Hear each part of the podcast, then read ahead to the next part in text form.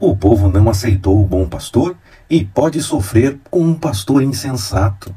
Da mesma forma que entendiam que Jesus estava errado, podem até gostar desse insensato. Muitas vezes achamos que quem busca a vontade do Senhor é reconhecido e que o inimigo será notado e negado, mas geralmente é ao contrário. Quem busca a vontade do Senhor é tido como errado e perseguido, e quem não busca parece convencer mais de que busca o certo. Entendo que, em última instância, o texto aponta para aquele que será a antítese de Cristo. Precisamos tomar cuidado, discernindo as coisas do Senhor da forma que Ele mesmo nos apresenta, e não como achamos melhor.